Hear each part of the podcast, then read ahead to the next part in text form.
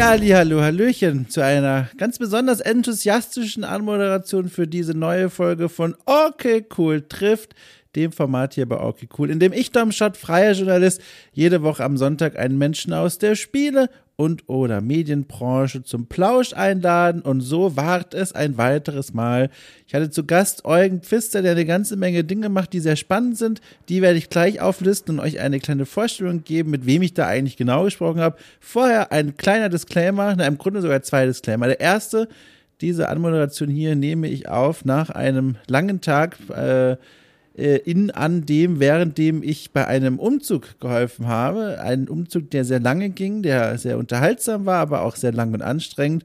Ich liege gerade mehr horizontal als vertikal, spüre nur noch sehr wenig von mir selbst und äh, äh, habe all meine Kräfte zusammengekehrt, um jetzt noch diese kleine Anmoderation hier reinzuwürgen.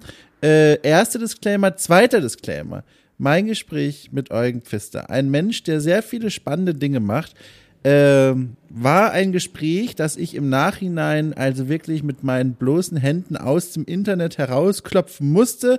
Was meine ich damit? Ähm, Eugen, äh, ich glaube, er hat, wir haben äh, über die, also die, die Funkentfernung war Berlin-Wien, glaube ich. Äh, und Eugen äh, gab zu bedenken schon im Vorfeld, er hat jetzt nicht das allerbeste WLAN. Es gibt da wohl Probleme mit alten Leitungen. Äh, wir haben es trotzdem gewagt. Über weite Strecken hat es gut geklappt. Ab und zu äh, war er offline während des Gesprächs. Ab und zu äh, verschieben sich mal Tonspuren. Ich höre Dinge zeitverzögert, er überhaupt nicht. Äh, wir haben trotzdem daraus ein sehr schönes Gespräch gebastelt und weil ich einfach ein kleiner Audiomagier bin, ist es mir, glaube ich, gelungen, vielleicht bis auf ein, zwei Stellen jetzt hier in der fertigen Fassung, äh, dass dem nichts mehr davon anzumerken ist, hier und da doch. Aber das ist dann schon im Bereich des Charmes dieses Formats, äh, und nicht mehr im Bereich des, oh Gott, ist das nervig. Bin mir da relativ sicher, dass ich das gut hingekriegt habe. Äh, ansonsten fehlt natürlich nichts vom Gespräch. Das Einzige, was ihr jetzt nicht mitbekommen habt, äh, sind äh, äh, minutenlange Fragerunden wie, hörst du mich? Nein, hörst du mich? Nein, hörst du mich? So, und das brauchen wir nicht und das ist äh, rausgefallen. Der Rest, ganz genau. So, also, Eugen Pfister. Eugen Pfister äh, ist Historiker und Politikwissenschaftler.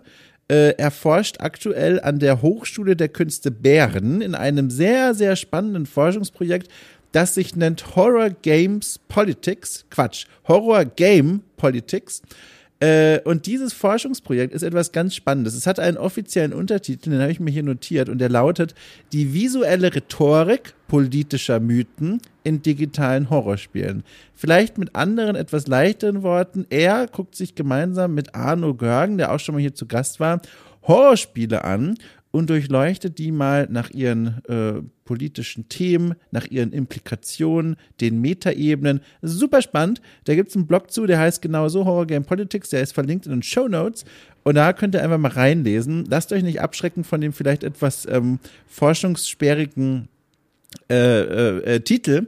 Die Texte, und darüber werden wir auch unter anderem in der Folge sprechen, die sind tatsächlich sehr gut lesbar und vor allem hochinteressant und sehr gründlich recherchiert. So. Und was macht Eugen noch? Eugen hat, also er ist in der Forschung tätig, wie gesagt, vor allem Forscher. Forschungsschwerpunkte unter anderem Mediengeschichte, Spielgeschichte, Game Studies natürlich, äh, Geschichte der europäischen Integration, kollektive Identitäten und Gedächtniskultur. Und im Rahmen letzteres, also der Gedächtniskultur, durfte ich ihn letztens auch mal wieder persönlich äh, sehen, und zwar während einer, einer Konferenz, an der ich teilgenommen habe als Moderator. Ähm, äh, das war sehr schön. Erinnerungskultur in Spielen, darum ging es dort. Die war hier in Berlin, war ganz toll. Genau. Und jetzt habe ich ihn eingeladen und mit ihm ein bisschen gequatscht und ein bisschen gesprochen, äh, unter anderem äh, über seine Forschungsarbeit, wie das eigentlich so ist, in Projektphasen zu forschen, was das eigentlich für Implikationen fürs Berufs- und Privatleben hat. Äh, wir haben über Morgenroutinen gesprochen, weil die Aufnahme war sehr früh am Tag, also war wirklich sehr früh, musste auf allen Vieren zum Schreibtisch klettern, äh, damit das klappt, aber es hat funktioniert. Äh, und dies, das, auch in die Zukunft haben wir geschaut. Eine ganze Menge ist bei rumgekommen. Sehr nettes Gespräch, unterhalte mich immer sehr gerne mit Eugen. Zuletzt, wie gesagt, persönlich, jetzt hier mal wieder über Internet, wenn es denn erlaubt hat. Ähm, da will ich doch einfach mal sagen, äh, ich, ich, ich trolle mich von der Bühne und äh, mache Platz für Vergangenheitsmich und Vergangenheitseugen von vor ein paar Tagen äh, und würde sagen, viel Spaß einfach, ne? Wir hören uns im Anschluss der Folge nochmal ganz kurz.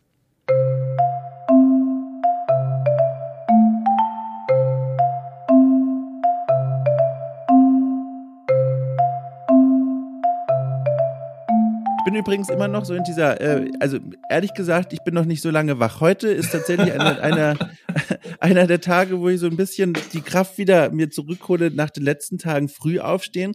Und ich hänge jetzt an meinem Kaffee. Und jetzt frage ich mich natürlich als Mensch, der wie du offenbar sehr früh jeden Tag aufsteht, gibt es ein Wachwerderitual, ein Wachwertgetränk? Wie, wie kommst du klar um so frühe Uhrzeiten?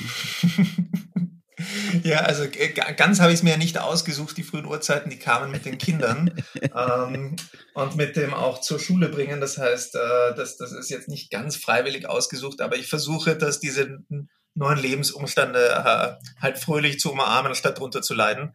Mhm. Und äh, habe mich da wirklich auch ganz gut dran angepasst, dass ich jetzt äh, in der Früh besser arbeite. Weil früher so in der Studienzeit, also abgesehen davon, dass es eigentlich äh, geradezu lächerlich ist, wie wenig ich damals gearbeitet habe an einem Tag. äh, aber da waren so meine Höhepunkte, waren immer am Abend, den Abend hinein und mittlerweile ist das halt äh, ganz, ganz umgedreht. Und sonst mein Getränk ja also Kaffee. Also ich, ich leide gerade jetzt ein bisschen drunter, dass ich mir nicht nochmal einen Kaffee gemacht habe, weil das wäre schon sehr nett, wenn ich da jetzt auch noch eine Tasse hätte. Also ich kann wirklich viel Kaffee über den Tag äh, hinweg äh, trinken. Hast das, du, ich, ich bin sehr neugierig, hast du eine Go-To-Marke, zu der du immer greifst, weil ich suche die noch so ein bisschen. Ich habe mittlerweile was. Äh, Schimli heißt die, das ist eine Schweizer Bohnenmarke. Ah. Äh, die, die, muss ich sagen, mag ich ganz gerne, aber jetzt bin ich natürlich wahnsinnig neugierig. Hast du da was? Ich überlege gerade, naja, also es, es muss praktisch sein, weil ich jetzt auch nicht so weit herumkomme in der Stadt dann jeden Tag. Das heißt, ich gehe ah. einfach beim, zum, zum Biller bei mir ums Eck und nehme dort die ähm, Haus Bio äh, Fairtrade Marke. Also oh, ja. den habe ich mich sehr gewöhnt und ich muss ja auch gestehen, dass ich jetzt äh, und, und da liebe ich äh, die Hipster sehr, dass das auch jetzt wieder kommt. Also ich bin ein Filterkaffee-Trinker. Ah. Ich habe eine, eine Mocker Master Maschine, die ich über alles liebe, die ich fast so sehr liebe wie viele Freunde von mir ihre Espresso-Maschinen. Äh, und da rinnt dann immer ein Kaffee runter. Und ähm, äh, vor allem halt auch an Tagen so wie heute, wenn, wenn äh, die Kathi, meine Frau, auch äh, Homeoffice hat, dann haben wir da ja. meistens ein, zwei Kannen am Vormittag am Laufen. Du, ich habe hier gerade mal mit fliegender Hand den Mocker Master gegoogelt und das ist ja ein ganz schön geiles Gerät. Also entschuldige ja, mal, wie geil sieht das denn eigentlich aus? Das ist ja der Raumschiff Wahnsinn. Aus den, aus den 70er Jahren, oder? Aber voll, das ist ja, äh, darf ich fragen, welche Farbe habt ihr da? Da gibt es nämlich auch verschiedene Farben. Ähm, die, also, muss überlegen, ich schaue sie mir jetzt auch wieder an. Nicht die ganz knallgelbe, sondern so eine Eierschall. Äh, ist schon ein kräftiges Gelb, aber mehr in Richtung äh, beige ah, hinein. Ich sehe es. Wahnsinn. Tolles Ding. Ja, so, ich warte mal, habe ich nicht, ich glaube, ich habe auch sowas. Ich habe, glaube ich, auch, das ist doch so eine, wie heißen die? Das sind doch solche mh, hm, Kombimaschinen, man nennt das anders, ne? Wo, wo man Filterkaffee reinpacken kann, aber auch Bohnen theoretisch. Nein, der äh, kann wirklich nur Filter. Der ist, äh, ah, der kann dieses okay. eine Ding, den Filter, aber den macht er wirklich perfekt. Geil. Weil er es auch ja, in nee. einer absurden Geschwindigkeit schafft. Ja, vielleicht nehme ich das mal als Tipp, wenn meine kaputt ist. Ich habe so eine Kombi, da sind wie gesagt die Bohnen mit drin, aber man füllt halt einmal auf und dann, dann hat der erstmal und dann ist es im Grunde derselbe Arbeitsprozess wie eine, bei einer Filtermaschine auch. Einmal draufdrücken, dann rumort das und dann kommt Kaffee raus. Also das ist voll der machbare Umstand. Ey, jetzt sind wir schon bei einem Thema, das ich dich unbedingt fragen wollte, nämlich deine Studienzeit. Ich will aber noch kurz vorher was reinschieben. Mhm. Ich hoffe, wir schaffen beide, uns diese Brücke zu merken, aber ich weiß nicht, bei besten Willen nicht. Mal auf Studienzeit. ich habe es mir schon fett auch aufgeschrieben, sehr gut. Sehr gut. Äh, und zwar, ähm, ich habe ja also auf Social Media öffentlich gesehen, warst im Urlaub und jetzt war meine Frage, mhm. was ich mich gestellt habe, was hat dich auf dem Schreibtisch wieder erwartet, nachdem du zurückgekehrt bist? Also mit anderen Worten, an was, an was sitzt du denn gerade so? Ich finde das nämlich, ich finde es so spannend, was du so rein thematisch, wenn man so guckt, was du machst, mhm. machst. Aber was du jetzt ganz konkret gerade bearbeitest, das würde mich wahnsinnig interessieren. So, jetzt warst du kurz ein bisschen abgehakt bei mir. Du musst mir sagen, ja, ich, ich bin noch, hörst du mich? Ja, jetzt dürft's wieder gehen. Ich höre dich wieder, ja. Oh Gott, das will okay. ich hatte schon sagen. Ja, ich, nein, ich, also die Frage war, wo ich habe ich habe sie eh verstanden. Ich hatte ja. nur, also du musst mir sagen, wenn es bei mir jetzt abgehakt ist, weil ah. ich kämpfe hier manchmal mit dem WLAN. Also momentan am Schreibtisch liegt vor allem, dass wir äh, oder dass ich das Projekt gut abschließe. Das heißt, die möglichst viel noch an, an Output schaffen für, für das Horror Game Politics Projekt. Also das ähm, das vom SNF finanziert wird, wo es darum geht zu schauen, was für Ideologien, was für, für politische Inhalte in Horrorspielen kommuniziert werden. Uh, und das ist, das jetzt der Abschluss ist, also wir werden noch bis uh, September finanziert, ist das jetzt so ein bisschen ein recht viel zu tun in kurzer Zeit. Uh, und was, ähm, was man dazu sagen muss auch, ist, äh, dass wir mit Corona leider Gottes sehr viel Zeit verloren haben. Also zum einen dadurch, dass wir nicht hin und her reisen konnten, zum anderen aber sowohl der Arno als auch ich, also an dem Projekt sitzen der Arno, Görgen und ich, dass ähm, die Kinderbetreuung ausgefallen ist. Also wirklich in Österreich und Deutschland über viele, viele Monate und äh, da ging dann halt plötzlich gar nichts mehr weiter. Abgesehen von Pflegefällen, die wir auch noch beide hatten, aber da gehe ich, äh, es, wenn, Sie interessiert, können wir auch darüber reden, aber da gehe ich da jetzt noch nicht so sehr ins Detail. Aber das heißt, wir sind ein bisschen im guten Abschließen des Projektes, so dass wir auch sehr zufrieden damit sind. Äh, können wir eigentlich eh sein, weil wir haben jetzt mal ausgerechnet, äh, die ganzen Fallstudien, die wir zusammengetragen, also die wir geschrieben haben, ergeben jetzt schon, glaube ich, ein 500 Seiten Buch, das dann auch hoffentlich bald herauskommt.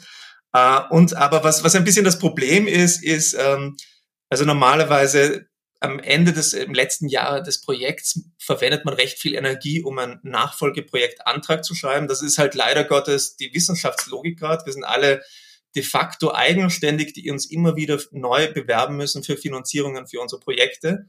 Uh, und das ist recht aufwendig auch. Also das ist, das ist jetzt nicht einfach so ein uh, nettes Bewerbungsschreiben, sondern es sind dann immer gleich 30, 40-seitige Texte, die man einreichen muss, die auch schon uh, gut, auf gute Recherche basieren müssen. Und das machen wir auch gerade. Also, oder da sitze ich auch gerade, der Arno auch. Ähm, ja, also der, im Augenblick ist es vor allem ähm, Abschließen des Projektes. Das heißt, eine Fallstudie kommt noch äh, von mir zu Alien Isolation. Die wird im September folgen.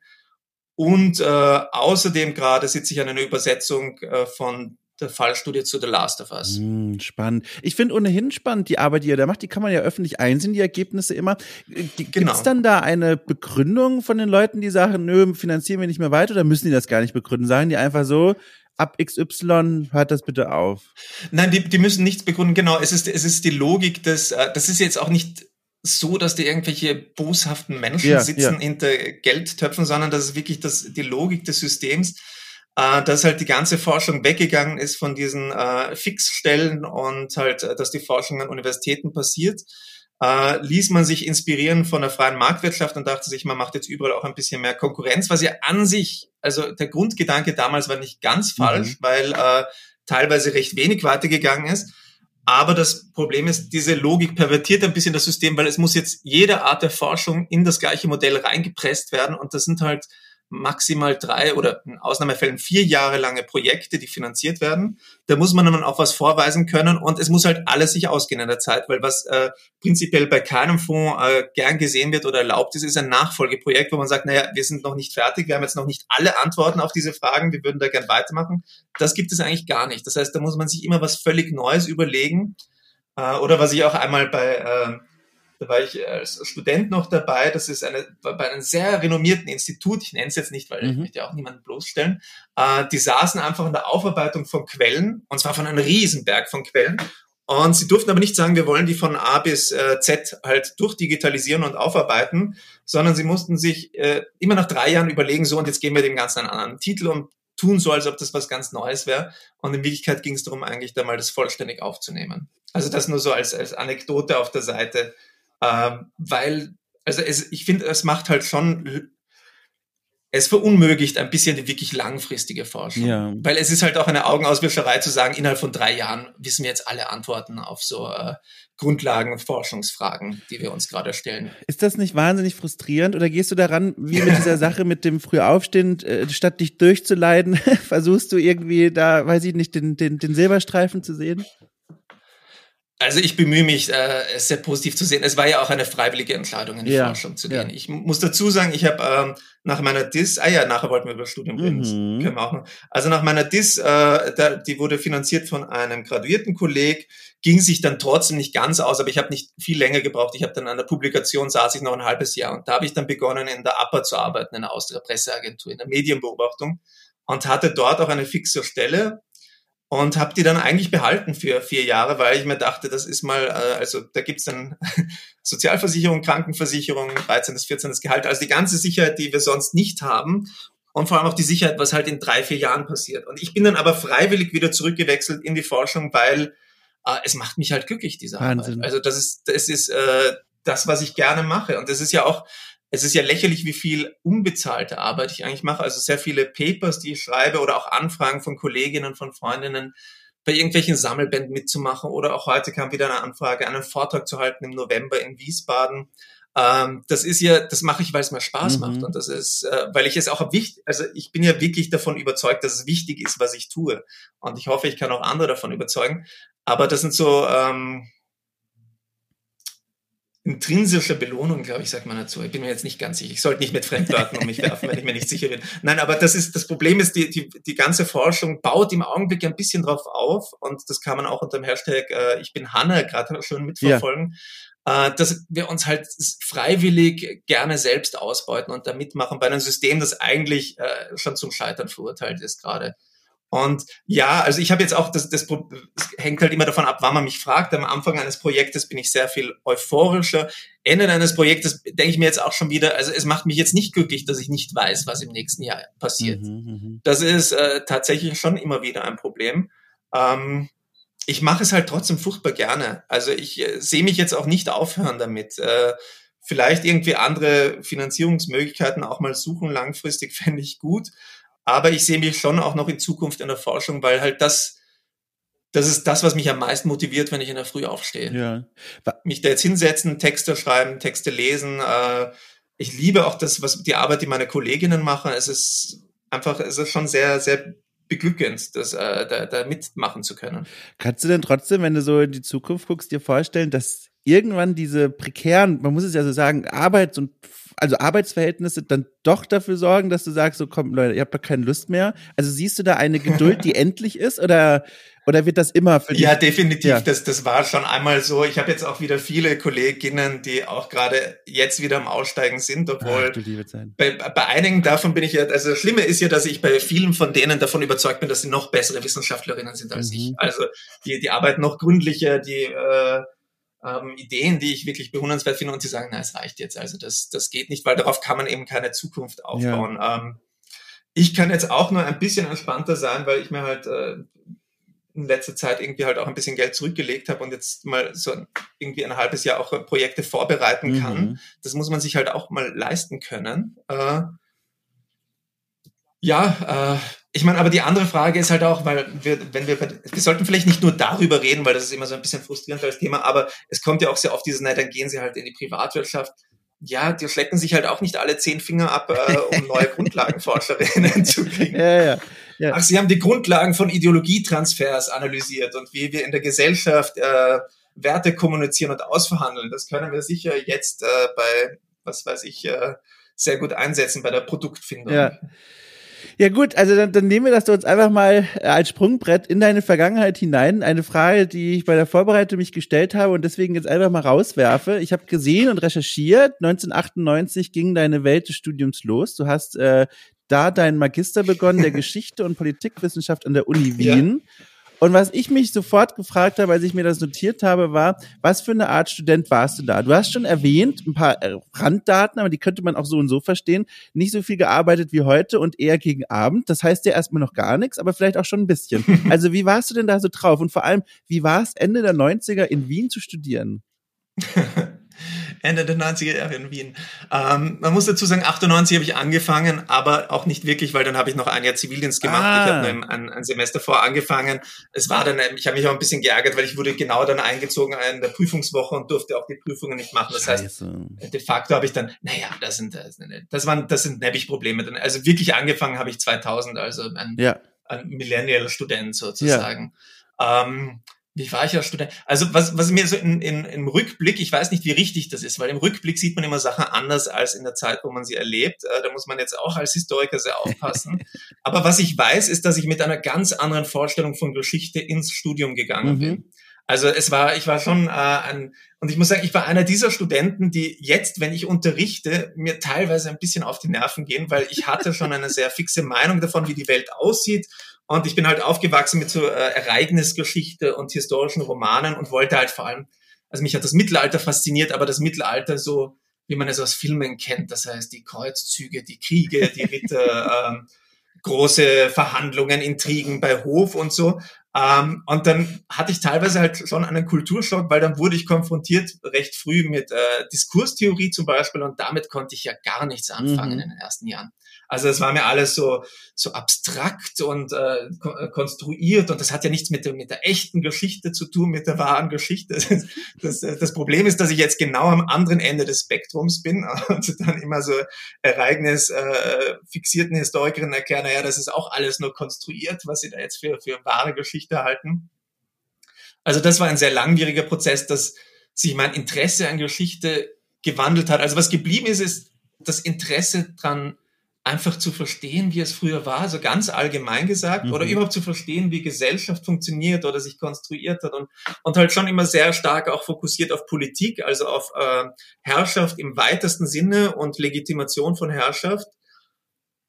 Aber im, im Laufe des Studiums und eigentlich vor allem dann im Dissertationsstudium bin ich halt draufgekommen, dass sehr viel äh, von dem was wir so als die wahre Geschichte begreifen, auch einfach darauf basiert, dass wir uns alle darauf geeinigt haben, das als die wahre Geschichte anzuerkennen. Mhm. Also dass es einfach sehr, sehr viel schon davon abhängt, wie wir uns entscheiden, etwas zu sehen, zu verstehen und zu beschreiben. Und das ist auch so ein bisschen jetzt die, das Kernmotiv von meiner jetzigen Forschung, weil diese Momente kann man eben nicht nur in Urkunden von Staatsgründungen oder in irgendwelchen äh, Parlamentsmitschriften analysieren, sondern sehr gut auch in äh, Netflix-Serien und in Computerspielen. Ja, ja.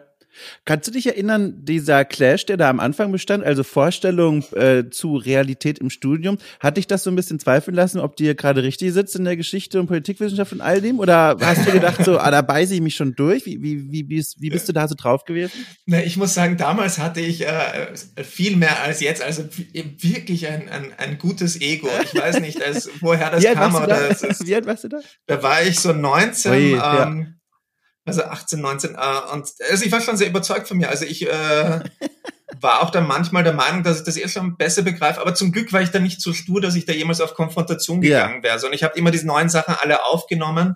Ich habe mir halt äh, gerade so Sachen, die ich jetzt so spannend finde, Wissenschaftsgeschichte oder Wissenschaftstheorie, also die, dieses ganze Meta-Konstrukt um die Wissenschaft und auch die, die Selbstkritik, äh, dass wir eigentlich als Historiker auch einige Sachen ähm, durchaus problematisch konstruieren. Ähm, das habe ich einfach nicht verstanden am Anfang, mhm. muss ich sagen. Das ist wirklich dann erst langsam gekommen mit viel, viel Texte lesen und auch viel mit äh, mich mit Kolleginnen austauschen. Also das muss ich schon sagen, das, das hätte ich nicht gedacht. Also ich dachte mir, als ich ins Studium gekommen bin, dass das jetzt so weitergeht wie in der Schule. Ich gehe halt in den Kurs, äh, wo ich mir Osteuropa äh, oder Genau, also ich habe zum Beispiel eine Vorlesung gemacht über Rumänien, äh, Moldawien und Bulgarien in der ganzen Neuzeit, weil ich da nichts drüber wusste. Und ich dachte, dass es einfach so in die Geschichte geht man und dann füllt man so ein bisschen sein leeres Gehirn auf mit Informationen, die man dann äh, schon immer wieder neu in, ähm, miteinander in Verbindung setzt und da halt neue Erkenntnisse daraus gewinnt.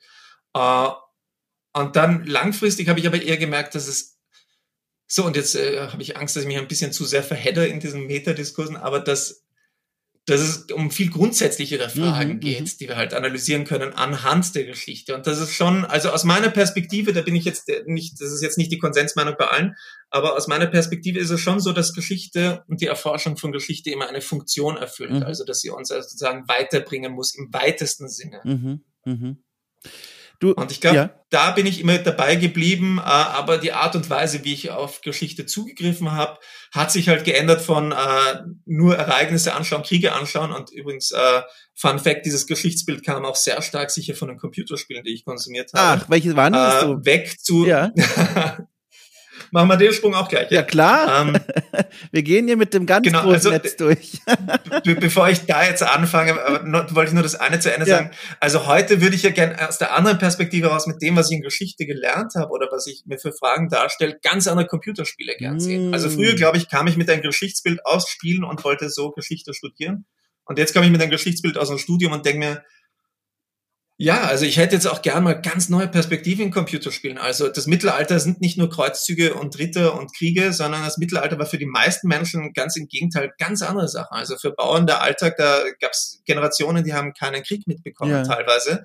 Äh, das ist also das sind Mini-Aspekte der Geschichte, auf die wir uns da immer fokussieren, während halt viel interessanter wäre, wie haben sich da Familien Bilder verändert, wie hat man überhaupt überlebt, wovon hat man sich ernährt. Das sind Sachen, die ich jetzt viel spannender finde. Äh, genau, aber Computerspiele von früher, Geschichte, na, Civilization natürlich. Also wann, wann war denn der erste Teil 91? Den habe ich ziemlich gleich gekriegt, äh, weil ich an, weil mein Papa, der ähm, Statiker war, aber recht früh zu programmieren begonnen hat und der hatte einen Freund, der hatte eine Softwarefirma und von dem habe ich immer alle Spiele aus den USA gleich gekriegt, noch auf aha, an der Quelle auf HD-Diskette. Das war also, es war, da war ich privilegiert bis äh, äh, wie es nur geht. Ähm, also Civilization hatte ich gleich. Ähm, was war denn noch? Warte, ich versuche mich zu erinnern, was man. Also ich habe schon immer und ich habe immer die Spiele geliebt, wo man so halt im äh, Mittelalter Sachen aufbauen musste. Defender of the Crown, wobei das ist ja, ist ja mehr, mehr Film als Spiel fast. Aber das sind sicher Sachen, die mich geprägt Ah ja, und äh, Sid Meier, eigentlich alles von Sid Meier. Also nicht nur Civilization, sondern Pirates war natürlich das erste. Das habe ich mit meinem Freund Amir äh, stundenlang gemeinsam gespielt. Äh, wie bei allen Spielen war es so, dass ich mit äh, als, was war ich da, also 10 bis 12-Jährige, wir waren furchtbar unfähig, wir kamen nie sehr weit, aber es hat einen Riesenspaß gemacht. Und das, das hat mich schon geprägt. Ähm, Wobei, also ich muss auch im Nachhinein äh, sagen, als Sid Meier und seine Spiele habe ich dann auch analysiert und auch die Handbücher, der hat da schon ordentlich gearbeitet. Mhm. Also der hatte wirklich, äh, der hatte auch viel Zeit in der Recherche. Der war auch, ich mein, auch sehr, oder er ist ja auch ein sehr, sehr geschichtsinteressierter Mensch, so Hobby interessiert. Man sieht's ja auch bei, mhm. hat, bei diesem U-Boot-Spiel hat er auch mitgearbeitet und da, da stecken auch so viele historische Recherchen drin, die er da so reingepackt hat. Da merkt man, ja. da ist so ein Enthusiast mit dran. Ja, ja, ich habe auch jetzt seine Memoiren gelesen, das war schon ja. sehr spannend. Also er, er, ist so ein spannender Punkt, weil er zeigt auch sehr gut, was für Geschichtsbilder da in Computerspiele kommen. Mhm. Bei jemandem wie ihm, der sehr interessiert ist. Und da sieht man halt, also Civilization und so wurde auch geprägt von sehr populären Geschichtsbüchern, die in der Forschung mittlerweile sehr angegriffen werden, mhm. aber die halt eine riesige Reichweite haben. Also da sieht man dann auch wieder, dass äh, sicher als Historikerin oder Historiker kann man sich dann hinstellen und sagen, ja, das ist alles Humbug und veraltet. Aber in Wirklichkeit scheitern wir dann daran, halt unsere neuen Erkenntnisse genauso wirksam äh, äh, an die Bevölkerung weiterzugeben, wie halt einige Kolleginnen von früher, die wir jetzt kritisch sehen mögen. Aber da sieht man halt, das fließt dann ein in die Populärkultur und das fließt dann ein in das kollektive Gedächtnis einfach. Aber also ja. Äh, ja, aber bitte. warum fällt das denn eigentlich so schwer? Weil die, weil die Mittel von damals, davon erzählt auch Sittmeier übrigens seinen sehr lesenswerten Memoiren, der hatte da so einen geilen ja. Bildband. Das war so ein Ding, hat ihn völlig fasziniert, so einen riesengroßen Geschichtsatlas quasi und da mit ja. tollen Bildern und tollen Texten. Da denke ich mir, was hält denn so jetzt als Außenstehender ganz naiv gefragt die Forschenden davon ab, so einen geilen Bildband zu den neuen Forschungsergebnissen zu machen? Ja, boah, noch, noch, noch ein paar Töpfe ja, klar. auf. Äh, na, gefällt mir eh gut, da kann ich ein bisschen äh, ja. äh, polemisieren. Ja, also da, ein Problem, und das haben wir vor allem im deutschsprachigen Raum, ist, dass alles, was so Populärwissenschaft ist, ja, da wird irrsinnig herabgeblickt. Also das ist, man merkt es jetzt auch ganz stark mit, mit diesen äh, Widersatz, wobei ich möchte nicht ins Detail gehen. Also äh, Guido Knopf wird halt äh, geschimpft wie nur was und ich bin jetzt auch überhaupt kein Fan. ähm, aber statt dass man halt sich irgendwie in, in, in, äh, in, also statt dass man sich dem öffnet und dann halt so, wie du sagst, einfach selbst auch versucht, äh, die, die Forschungsergebnisse so zu kommunizieren, dass sie jeder versteht, der nicht halt mehrere Jahre da studiert hat, ähm, Soweit kommt es nicht. Und das ist schon ein Phänomen, das ganz besonders arg ist bei uns, weil hier wirklich, und da, da muss ich das sehr selbstkritisch sehen, weil ich mache diese Fehler ja teilweise auch, äh, man greift automatisch auf eine Sprache zurück, die teilweise unnötig verklausuliert ist, um halt wissenschaftlich zu klingen. Man hat riesige Fußnotenberge unter jedem Text, die eigentlich jedes Lesen verunmöglichen. Äh, man möchte immer alles drinnen haben, man möchte super objektiv sein, ja, nicht irgendwie persönliche Meinung reingeben und die erkenntlich machen. Ah, und das macht es dann halt sehr schwer, sowas zu kommunizieren, weil sowas liest man auch nicht gerne.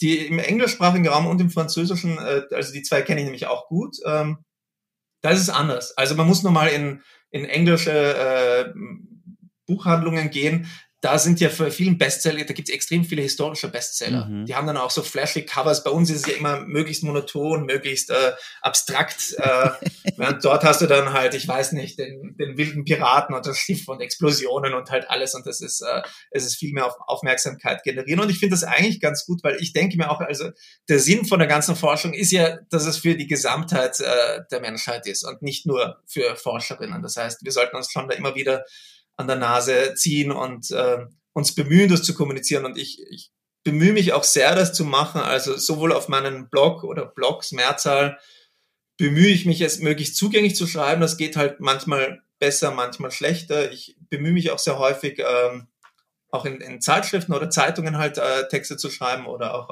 äh, eben bei der, bei der WSD zum Beispiel immer wieder der Texte unterzubringen, was ein Riesenspaß war. Äh, ich, also ich finde, das ist, ist wichtig, aber das kann, das wird einem von manchen Kolleginnen dann tatsächlich dann auch noch so zum Vorwurf gemacht, weil wer so populäre Geschichte mm. macht oder mhm. populäre Forschung überhaupt bei Politikwissenschaft ist es ja dasselbe, der, der ist dann ja kein ganz ernstzunehmender Kollege. Mm, verstehe. Also was schwang mir auch damals in, während meiner Archäologiezeit entgegen. Am Rande ein, ein, ein Lob, das ich aussprechen möchte und gleichzeitig der Aufruf an die Menschen da draußen. Ähm, der, der Blog, von dem du schon erzählt hast, Horror Game Politics, das Projekt, äh, die Texte dort, die finde ich sehr gut lesbar. Die sind, finde ich, sehr angenehm niedrigschwellig geschrieben, da kommt man gut mit. Ich habe hier gerade auch zum Beispiel offen den neuesten, glaube ich, von Bioshock 2 2, wo du mal so richtig, genau, du mal so richtig intensiv durchanalysierst, äh, hier von Produkt, äh, von, oh Gott, von Produktionsanalysen bis hin zu Zitaten aus Interviews, Ingame-Analysen, also ganz, ganz spannend und da kann ich wirklich nur die Leute draußen mal dazu ermuntern, auch wenn sie die URL vielleicht nicht kennen, äh, also es ist keine vertraute Seite, trotzdem das mal zu lesen, da steckt eine Menge drin und vor allem verständlich. Und da gucken dann deine, ja, und da gucken dann deine Kolleginnen und Kollegen drauf und sagen, na ja, also ist das, das ist Nein, also da, da, da, ich hatte noch nie ein, ein direktes Beispiel da. Ja. Uh, und die Kolleginnen, mit denen ich zu tun habe, sowieso nicht, Gut. weil also das ist ja sozusagen Gut. eh die eigene Bubble, die wir das alle uh, äh, ähnlich sehen. Ähm, es ist aber, es war dann teilweise schon so, dass also ich verwende solche Texte äh, gleich wie wissenschaftliche Literatur. Ich zitiere die auch, also auch von Kollegen. Mhm. Und das wird einen dann äh, also zum einen viele Systeme, also die Wissenschaft und Forschung ist voll von äh, Systemen, die versuchen zu erfassen, was wir an Output produzieren. Also jede Uni, jeder Forschungsfonds hat da so Systeme ähm, und viele davon, ähm, also SNF nicht, da kann ich Blogs eintragen, das weiß ich, aber viele Unis zum Beispiel, da kann man Blogtexte einfach nicht angeben als Output. Also dann verschwinden sie schon Wahnsinn. mal. Die sind dann inexistent, einfach weil es keine ISBN dazu gibt äh, oder äh, weil es nur online ist. Auch online wird nochmal so ein bisschen scheel angesehen von so einfach althergebrachten Strukturen. Mhm.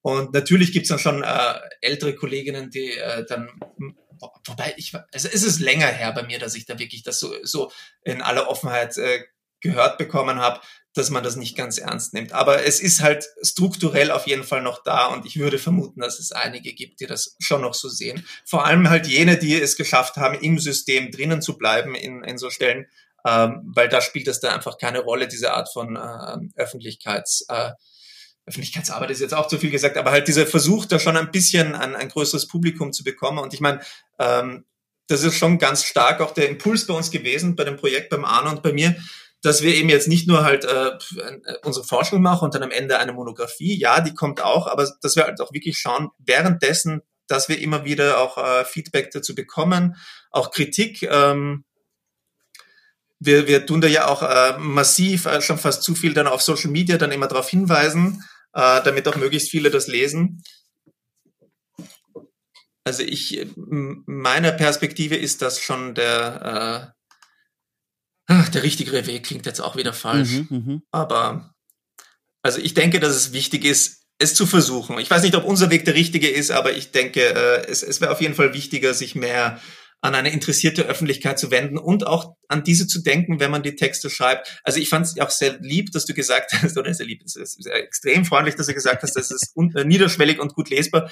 Ich muss dazu sagen, es ist noch immer, es ist absurd lang. Also das ist ja, und sie werden auch jedes Mal länger, unsere Fallstudien, habe ich jetzt gemerkt. Also wir sind ja jetzt irgendwann so weit, das haben wir also ich habe mich da ganz verkalkuliert am Anfang des Projekts. Ich dachte, das wären jeweils so acht Seiten und dann machen wir 50 Spiele und jetzt sind wir bei ähm, glaube ich, 25er Spielen, aber haben dafür halt 20 Seiten Texte bei jedem Spiel, weil wir halt das noch reinbauen wollten und das und möglichst vollständig ist auch eine eine Wissenschaftlerin-Krankheit, mhm. natürlich möglichst alles noch zu erwähnen und ach ja, das auch noch. Und, ja. Hast du denn das Gefühl, diese Einstellung gegenüber so online und diesen, ja, also man, man kann es ja gar nicht mehr sagen, was man früher mal die neuen Medien genannt hat. Ist, ja, die neuen genau. Medien, genau. Ist das was, wo du das Gefühl hast, ist so wirklich so ein Generationending, dass sich das irgendwann, ich sag mal, verwachsen wird? Oder, weil das ist ein Phänomen, das ich in der Archäologie gesehen habe, dass auch junge Forscherinnen und Forscher so ein bisschen inspiriert von den Vorbildern der Alten, das dann mit aufnehmen. Also, dass sich das gar nicht rauswächst, sondern dass es dann einfach neue Leute gibt, die diese Abneigung und vielleicht auch so ein bisschen, mhm. also diese, ja, diese Ablehnung lernen und mitnehmen? Ja, du, du, hast, du hast da sicher recht und ein bisschen habe ich es ja auch angesprochen. Ich glaube, es ist nicht so sehr die Generationenfrage. Ja. ja, viele von uns wachsen damit auf, aber es ist halt, es ist eine strukturelle Frage. Was wird vom System belohnt und was nicht? Und äh, hm. Dazu muss man sagen, für all jene und alle Kolleginnen, die äh, halt aus den Geisteswissenschaften, Geisteswissenschaften Verzeihung, oder Sozialwissenschaften kommen und sich mit Computerspielen beschäftigen, wir sind sicher, haben eine höhere Affinität dazu, aber auch weil ganz wenige von uns in diesen Systemen drinnen sind. Mhm. Also das ist ja, ähm, also äh, zu Game Studies aus den verschiedenen Disziplinen ist noch, hat noch immer einen gewissen Seltenheitswert jetzt an den Instituten von, äh, von Universitäten, sondern das ist meistens sind das eher solche ja, also Grassroot-Bewegungen klingt dann jetzt auch schon wieder zu, zu, ähm, zu rebellisch, aber es ist, äh, es basiert halt vieles einfach auf einer Kooperation außerhalb von Instituten. Auch äh, wenn ich da ein bisschen Werbung machen darf ja. für den Arbeitskreis Geschichtswissenschaft und digitale Spiele. Ähm, nicht der sexiste Name, aber es ist tatsächlich eine extrem sexy Gruppe. Mhm. Äh, ich muss mal kurz schauen, ich glaube, wir sind mittlerweile über 200. Wir haben angefangen als 15 auf einer Konferenz.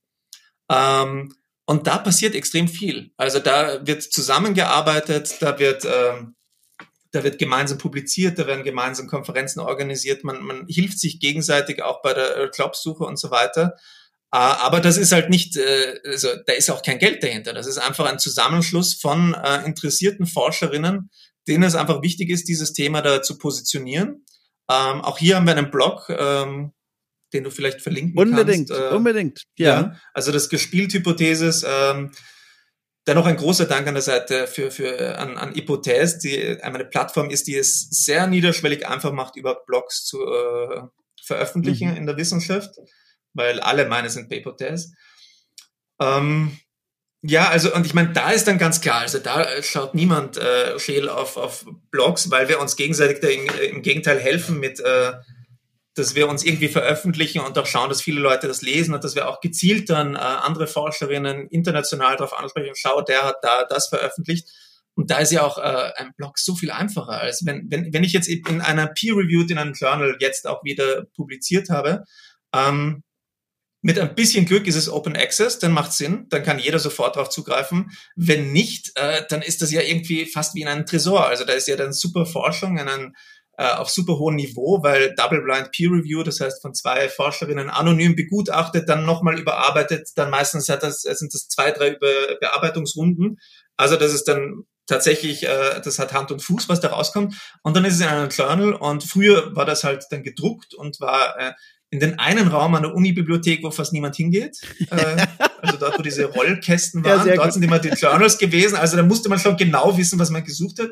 Jetzt denkt man sich, mit Internet wird's besser. Ja, aber jetzt sind teilweise so Zahlhürden. Also, also Scherze mhm. wie Zahl 40 Euro für einen Aufsatz. Ja, äh, bei, ich nenne jetzt keine Namen, aber wir alle kennen oder alle die sich da auskennen, kennen die großen Verlage, ist super. Das macht sich dann ja perfekt im Lebenslauf und im CV und erhöht also angeblich die Chancen dann auf Stellen. Äh, mhm. Und ich habe da auch äh, lächerlich viele Peer-Reviewed-Dings. Aber äh, wer liest das dann? Ja. Also da frage ich mich dann wirklich, während, wenn ich es dann nach einem Jahr auf meinem Blog gebe, dann kann ich ziemlich genau sagen, wer es gelesen hat, weil das sind dann die Leute, die auch reagiert haben. Mhm. Also ich finde Blogs sehr viel sinnvoller, weil sie ermöglichen halt den ständigen Austausch. Und ähm, ich weiß nicht, ein Beispiel, das ich da hatte, wo, wo ich wirklich gemerkt habe, auch Kritik, das war beim Horror Game Politics, äh, meine Fallstudie zu äh, Until Dawn. Äh, und eigentlich nur eine Kleinigkeit, aber ich habe da auch recht unbedacht. Also es im, im Spiel geht es, äh, es wird halt, äh, was war das? Wie habe ich genannt? Genau am Anfang habe ich Indianerfluch. Ähm, muss ich schauen, wie das andere mhm. war. Ich glaube äh, Psychose. Genau, nein, Psychopathen und Indianerfluch. Und äh, ein winzig kleines Detail, wenn man jetzt den Titel anschaut, ist beides unter Anführungszeichen, weil natürlich sind das nicht Begriffe, die ich so äh, selbst verwenden wollte, sondern die ich übernommen habe aus dem Spiel, weil ja. da werden ganz alte Stereotypen aufgenommen und halt auch beim Indianerfluch unter Anführungszeichen, weil im, Bild, äh, im Spiel, das an sich ein, ein meiner Meinung nach sehr cooles Spiel ist, aber da wurde einfach völlig unreflektiert halt äh, stereotype Darstellungen von Indigenen übernommen ja. mit dem äh, Indianer Schmuck mit dem Fluch. Und also das Ganze basiert ja auf so einer alten Geschichte, dass eigentlich hier kamen äh, die, die westlichen Europäer und haben einen heiligen Grund entweiht. Mhm. Und das mag ja auch eigentlich sehr nett gemeint sein, also ein, so ein Bild des, des positiven Wilden, ist aber eigentlich genauso problematisch, weil es halt wieder eine Außenzuschreibung ist, die jetzt nicht wirklich ähm, kritisch hinterfragt wurde. Aber da, also genau, das habe ich dann publiziert und da kam dann sofort auf Twitter zwei, drei äh, Nachrichten später diese Frage, ob ich das wirklich so machen will. Äh, freundlicherweise muss ich auch sagen, äh, höflich und freundlich. Also es war nicht gleich ein unterschwelliger Angriff, was für ein, ein äh, was für ein Riesenidiot ja. ich bin. Äh, und dann habe ich gesagt, ja, also ich meine, hätte ich auch sagen können, nein, das war schon überlegt. Dann habe ich gesagt, nein, das war eigentlich nicht überlegt. Äh, ich habe sicher auch nicht sofort richtig reagiert, aber zwei, drei Tweets später habe ich dann gesagt, ja, stimmt eigentlich, also zumindest jetzt im Text, äh, im Titel Anführungszeichen rein und ich glaube im Text habe ich dann auch noch zwei Sätze ja. geändert. Äh, kleines Detail äh, hat geholfen. Ja. Also ja. Weil es ist, man denkt nicht immer an alles und wenn man darauf hingewiesen wird, auch, das ist auch das Nette bei einem Blogtext, dann kann man es einfach sofort ändern. Also Feedback einbauen ähm, und sozusagen man hat dazugelernt. Ja, und ich finde auch bei dem Arbeitskreis äh, Geschichtswissenschaft und digitale Spiele, um nochmal kurz zu dem zurückzukehren, zu dem du äh, übrigens als äh, Gründungsmitglied zählst, ne, habe ich gesehen. Sehr spannend. Ähm, was ich so toll daran finde, ist jetzt ganz frisch, also zum Zeitpunkt der Aufnahme ganz frisch, öffnet sich dieser Arbeitskreis jetzt noch weiter, denn es wurde jetzt äh, ja. ganz neu angekündigt. Es gibt jetzt einen Twitch-Kanal, äh, auf dem dann offenbar hin und wieder regelmäßig äh, Spiele mhm. gespielt werden und kommentiert werden von Menschen, die irgendwie einen Bezug, einen forschenden Bezug zur Geschichte haben haben zur Geschichtswissenschaft. Mhm. Und einen neuen Podcast gibt es auch. Äh, übrigens, da ist die erste Folge auch schon draußen, gehostet von Aurelia Brandenburg, die wiederum auch hier schon zu Gast sehr, war. Sehr, sehr cool. Also sehr, sehr nette Runde. Direkt. Oh, stimmt. Und die Lara, die war auch dabei, die, die war hier auch schon zu Gast. Also Leute, die ja. sich bei Okay Cool wohlfühlen, würden sie auch dort wohlfühlen. Also das finde ich, was ich sagen will, ist. Ich denke auch, ja. was ich sagen will, ist, ich finde das halt auch so toll, weil das ist genau wie du sagst, auch, das unterstreicht immer, was du beschrieben hast, das ist eben kein Arbeitskreis, der in seinem eigenen Sud Blut badet und da kaum jemanden reinlässt, reinlässt oder reinlassen kann, sondern im Gegenteil, der sich so öffnet und versucht, diese Brücke zu bauen zwischen Forschung und Geschichtsbildern in Spielen zum Beispiel und der Allgemeinheit da draußen. Und das finde ich richtig, richtig schön. Ja, und es ist wirklich, also weil du es angesprochen hast, äh, vielen Dank auch dafür, dass es extrem cool, was da passiert, weil ähm, weil es jetzt hat, es hat irgendwie einen kritischen Moment äh, jetzt langsam bekommen und da sind jetzt so viele aktiv drinnen, dass jetzt auch wirklich Sachen entstehen, wo ich gar nicht mehr äh, alles immer aktiv mitbekomme. Also zum Beispiel den Twitch-Kanal habe ich noch mitbekommen, auch wenn ich da leider nicht mitmache, weil ich, irgendwie würde ich ja am liebsten mehr Zeit für solche Sachen mhm. haben und weniger für Antrag schreiben. Also das wäre ein Traum aber da werde ich schon nochmal mitmachen. Und den Podcast, der kam jetzt überhaupt, also auch weil ich viel auf Urlaub war, war plötzlich dann da und dachte mir, wie cool ist das denn? Also es ist ja, es ist einfach, es ist super wieder.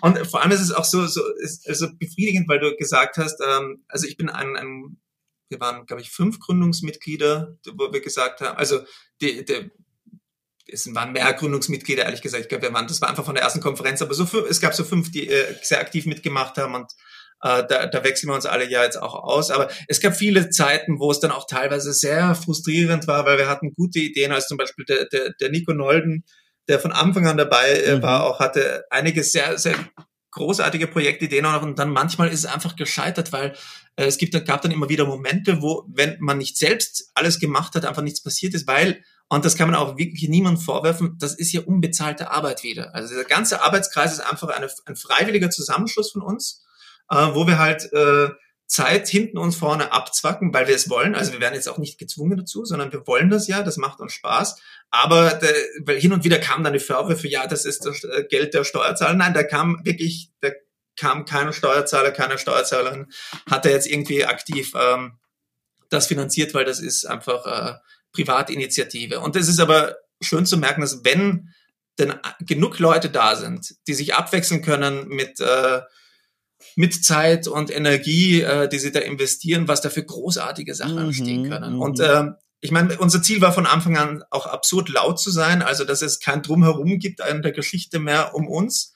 Ähm, zugleich haben wir auch nie Konflikte oder Konkurrenzen gesucht, sondern bei jedem, der auch nur annähernd mit dem Thema etwas zu tun hat, war die erste Frage immer, na, möchtest du nicht mitmachen? Und wir mhm. bieten dir eine Plattform und äh, sag uns, was wir tun können, ähm, weil es geht ja eher darum, also über prinzipiell finde ich, wäre wär es schön, wenn wir in der Wissenschaft lernen würden, wegzugehen von diesem Konkurrenzmodell, also dieses, das, das habe ich noch an der Uni gelernt, das habe ich vergessen zu sagen. Also an der Uni habe ich anfangs gelernt, die eigene Forschung muss man beschützen oh und hegen und es darf niemand anderer zu früh davon erfahren, sondern erst wenn das Buch raus ist, dann, weil sonst könnte es jemand wegnehmen. Und ich finde diesen Grundgedanken des Wegnehmens so blödsinnig. Ja, ja, ja. Weil was soll man in der Forschung wegnehmen? Eine Idee, ja, grundsätzlich ist das möglich, dass dann jemand anderes sagt, ja, ich hatte die Idee auch, aber der muss ja dann auch oder die muss auch sein Buch dazu schreiben oder das ausformulieren. Also ich denke mir, das ist eh nicht so ganz möglich und das ist immer besser, wenn jemand was ähnliches macht, jetzt nicht zu sagen, oh, um Himmels Willen, ich, ich sage jetzt gar mhm. nichts mehr und in drei Jahren äh, treten unsere Bücher dann gegeneinander im Turnier an und wir schauen, wer gewinnt,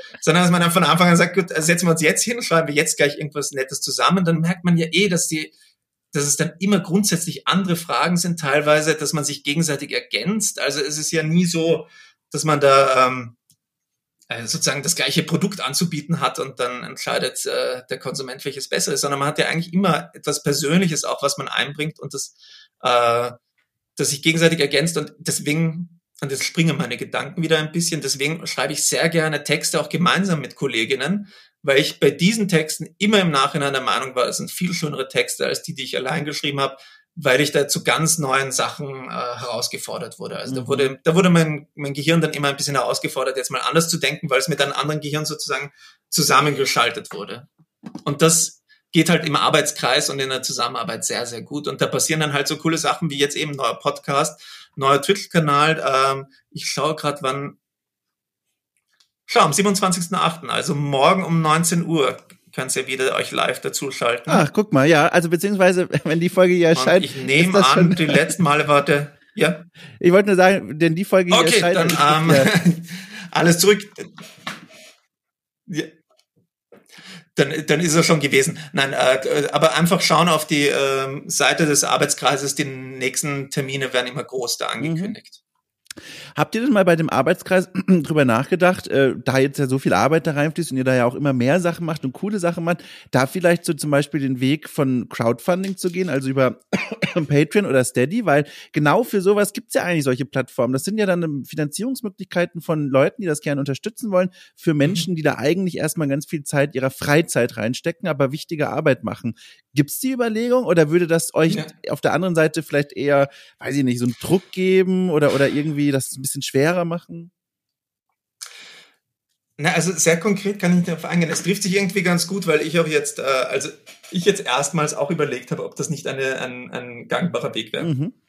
Früher war ich dann immer dagegen, weil ich, also prinzipiell bin ich dafür, Forschung ist etwas, wovon die ganze Gesellschaft profitiert. Deswegen finde ich, sollte es ein System geben, wo die Gesellschaft das auch finanziert. Mhm. Also, dass, äh, dass wir da jetzt nicht irgendwie noch weiter in die Privatwirtschaft abrutschen und in die Selbstverantwortung von jeder Forscherin, sondern das ist ja etwas, das, davon profitieren alle, von dem, was wir hier herausfinden. Ähm, also sollte es auch so finanziert werden. Es ist halt in absehbarer Zukunft wird das nicht mehr passieren. Also ich weiß nicht, wie sich die, die Forschungslandschaft ändern wird, aber im Augenblick geht es nicht in diese Richtung und deswegen äh, überlege ich jetzt ernsthaft, was da gangbare Lösungen werden. Also ich glaube, es ist ja, also, was man sagen muss, es ist schon äh, auch im Gespräch mit Kolleginnen, ähm, habe ich das besprochen, dass es ist jetzt äh, nicht möglich, dass man sich über solche Sachen total finanziert. Also dass man da ganz mhm. äh, Forscherinnen einfach Vollzeit engagiert mit Patreon und Steady und äh, was weiß ich, was es da für neue Kickstarter-Modelle und so weiter gibt. Ähm, oh, jetzt prinzipiell könnte man überlegen, äh, ob man es halt. Bitte? Jetzt bin bist, ich weg? Jetzt bist du wieder da. Jetzt bist du wieder da. Jetzt bin ich wieder da. Bisschen, es tut mir leid, das ist mein WLAN hier. Irgendwie ja. mit, mit mit Korrespond in, äh, in Ägypten. Man muss immer so ein bisschen warten, bis die Antwort dann kommt. Und dann hast du alles. Ähm, äh, ja, ich habe alles, nur, nur, nur verzögert. Okay, gut. Dann ähm, bin ich ein bisschen das, beruhigt und äh, entschuldige mich für mein WLAN hier. äh, erzähl einfach weiter, wo du gerade warst mit dem mit dem Crowdfunding, dass so, es ja, Überlegungen gibt. Äh, ja, also ich habe es mir jetzt überlegt und ich äh, überlege auch wirklich, das mit Kolleginnen anzusprechen, dass man das zumindest so als auch, ähm, aber ich weiß noch nicht, was gangbare Wege wären, weil es könnte ja immer nur eine Nebenfinanzierung sein. Also zum einen, glaube ich, ist es tatsächlich ein gangbarer Weg, um wirklich die coole, lustige, interessante Forschung irgendwie mitzufinanzieren, die jetzt nicht in klassische Töpfe reinfällt. Und das sind meistens mhm. halt auch so Analysen von Computerspielen dabei. ähm, Allerdings, es ist halt nicht die Lösung für alle Probleme. Also wenn irgendwie äh, Leute sagen, ja, das interessiert uns, was ihr hier macht, dann muss man trotzdem, glaube ich, langfristig irgendwelche politischen Lösungen finden, dass so etwas finanziert wird. Ja, also ähm, halte ich auch. Also ich meine, ich fände es ja. ja charmant, wenn wir uns ganz unabhängig machen könnten damit, aber wird es, ich, ich fürchte halt, dass es sich nicht ausgehen wird. Mhm. Aber äh, Punkt, dass der Arbeitskreis irgendwie jetzt äh, in seiner Zukunft gefährdet ist, weil die Leute sagen, ey, wenn wir dafür kein Geld irgendwie bekommen können, müssen wir wieder aufhören. Das eher nicht, ne? Also dieses, du hast das Gefühl, dieses Engagement in der Freizeit, das, das scheint auch im gesunden Maße für die Leute zu reichen, dass dieser Arbeitskreis so erstmal eine Weile noch existieren kann. Ja, also da bin ich tatsächlich mittlerweile ganz, ganz beruhigt. Äh, ja. Weil erstens sind wir mittlerweile so viele, dass sie sich auch, äh, dass wir uns gegenseitig äh, aneinander ablösen können. Äh, also viele ganz zentrale Player, Playerinnen sind dann wieder äh, kurz ausgestiegen oder haben kurz dann äh, aufgehört und sind danach wieder eingestiegen. Ähm, es gibt äh, einzelne Gründungsmitglieder, die irgendwie auch ganz raus sind, aber und das hat es trotzdem überlebt. Und ähm, ja, also es lebt, es, das lebt halt sozusagen eigentlich vom Enthusiasmus der Masse. Mhm. Der, der, das ist das, was uns vereint und was es auch immer langfristig am Leben halten wird. Es kann schon passieren, dass wir wieder so Flauten haben werden, wo einfach ein, zwei Jahre nichts passiert, weil halt die ganz Aktiven gerade keine Zeit haben oder andere Probleme. Aber dann finden sich vielleicht auch äh, neue, hoffentlich. Und äh, so werden wir uns gegenseitig unterstützen, dass es am, am, äh, am Leben bleibt. Und ein bisschen verwenden wir es schon auch als Lobby, um äh, unsere Interessen da irgendwie zu positionieren in der Welt. Ich versuche jetzt nochmal so einen Bogen zu spannen, der ist aber ziemlich weit, aber äh, ist eine Frage, die so ein bisschen in die Zukunft hinausstrahlt. Deswegen passt das ganz gut. Und zwar nochmal zurück zu dem, zu dem Horror Politics Game Projekt da. Ähm, du hast ja gesagt, das ist jetzt erstmal, also was heißt erstmal, das ist jetzt, das schaut seinem Ende entgegen. Und du hast auch schon gesagt, du, also es klang, wie du es beschrieben hast, so, du hast schon Ideen für ein Nachfolgeprojekt oder nicht für ein Nachfolgeprojekt, aber für dein nächstes Projekt. Kannst du dazu schon irgendwas sagen oder sind die Ideen noch gar nicht so konkret, wo du quasi als nächstes hinforschst? Na, die Ideen sind schon recht konkret. Ich habe mehrere Ideen. Ich bin auch in mehreren Projektideen äh, dabei. Also ich kann jetzt nichts zu Konkretes sagen, weil ich möchte ja, jetzt auch ja. nicht irgendwelche Anträge da irgendwie torpedieren. Ähm, wobei das ja eigentlich auch Unsinn ist, aber aber, aber die allgemeine Richtung kann ich sagen, also die, es geht in drei Richtungen. Ein Thema, das, äh, der, dass ich eigentlich hereingestolpert bin oder hereingenatscht wurde von einer Kollegin, die mich gebeten hat, mal bei einer Konferenz was dazu zu machen, ist noch immer ähm, der Holocaust in Computerspielen, beziehungsweise jetzt allgemeiner NS-Kriegsverbrechen oder noch allgemeiner die mhm. Darstellung des Zweiten Weltkriegs und des NS-Regimes in Computerspielen. Das wollte ich anfangs gar nicht machen, weil das auch ein Thema ist, das mich dann persönlich schon sehr fertig macht, noch jedes Mal. Ja. Äh, aber wo es einfach zu dem Zeitpunkt, als ich angefangen habe, noch gar nichts gab, bis auf einen Text vom, vom Adam Chapman und vom ähm, äh, Jonas Linderoth, ähm, gab es gar nichts dazu. Und das hat mich dann doch sehr verstört, weil es so ein zentrale, also es gab hier so absurd viele äh, World War II Shooter und es gab eine Forschung, aber damals, das ist jetzt auch schon fünf, sechs Jahre her, noch gar nichts. Also da, da sitze ich jetzt dran und da habe ich halt jetzt schon recht viel äh, erarbeitet auch und überlege, jetzt wäre eigentlich der Zeitpunkt da, vor allem, weil es auch viele Kolleginnen gibt, die zu ähnlichen Themen arbeiten, die alle mal zu sammeln oder nach Möglichkeit und einmal wirklich gründlich alle Darstellungen oder so viel wie möglich vom Zweiten Weltkrieg in den Spielen von den 80er Jahren bis jetzt anzuschauen und da mal endlich dann konkret sagen zu können, wie hat sich das verändert, die Darstellung ähm, vor allem des NS-Regimes, also grob kann man schon sagen, weg von einer nüchternen, neutralen, das ist halt einfach mhm. ein Kriegsgegner, hin zu einem äh, auch einer ideologischen, politischen Darstellung, also einer kritischen, das ist findet trotz aller Probleme, die wir noch immer haben, statt.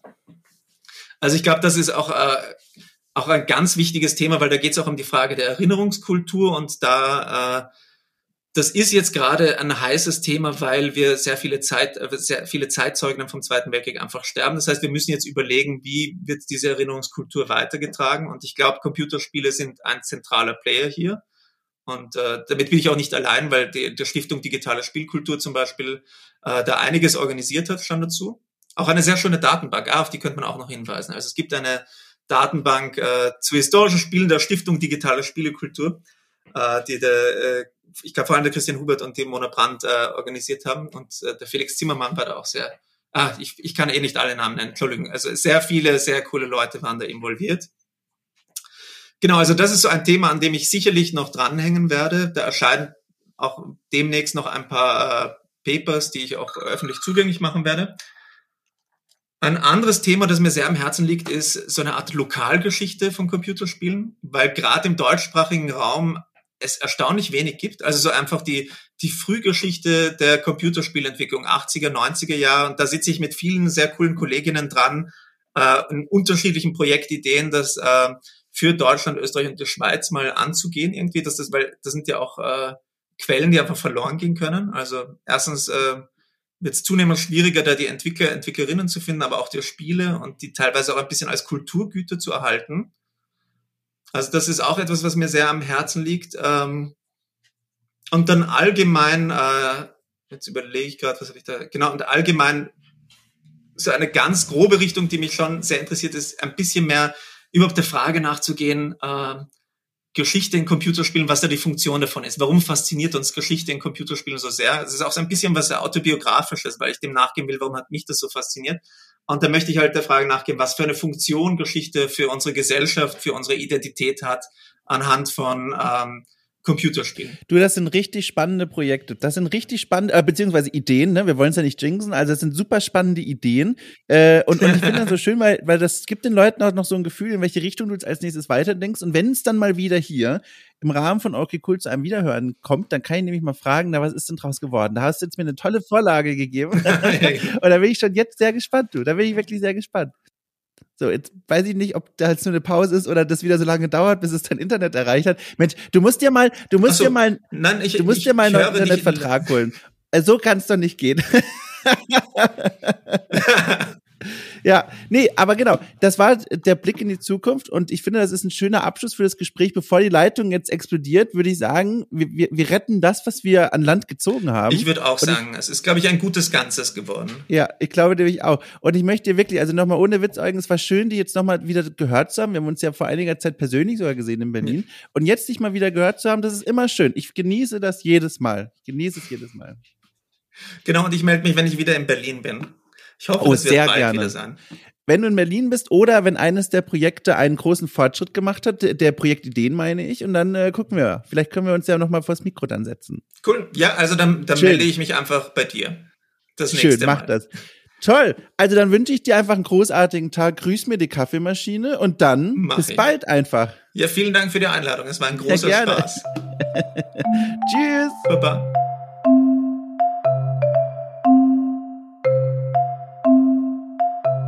So, das war's. Äh, mein Gespräch mit Eugen Pfister hat mir wahnsinnig viel Spaß gemacht. Euch hoffentlich auch. Äh, habt das sehr genossen, mal wieder mit Eugen sprechen zu können. Äh, und diese Folge dem Internet rauszuverleiben, wie gesagt, was ihr gerade gehört habt, dieses lange Ausatmen, das waren einfach die Schuftereien des Tages. Vielleicht wisst ihr es ja noch, was ich in der Anmoderation erzählt habe. Jedenfalls, vielen Dank fürs Zuhören. Auch vielen Dank, selbstverständlich, äh, für die äh, immer zu positiven Bewertungen im iTunes Store, für die netten Mails, die mich erreicht haben und die noch auf eine Antwort warten.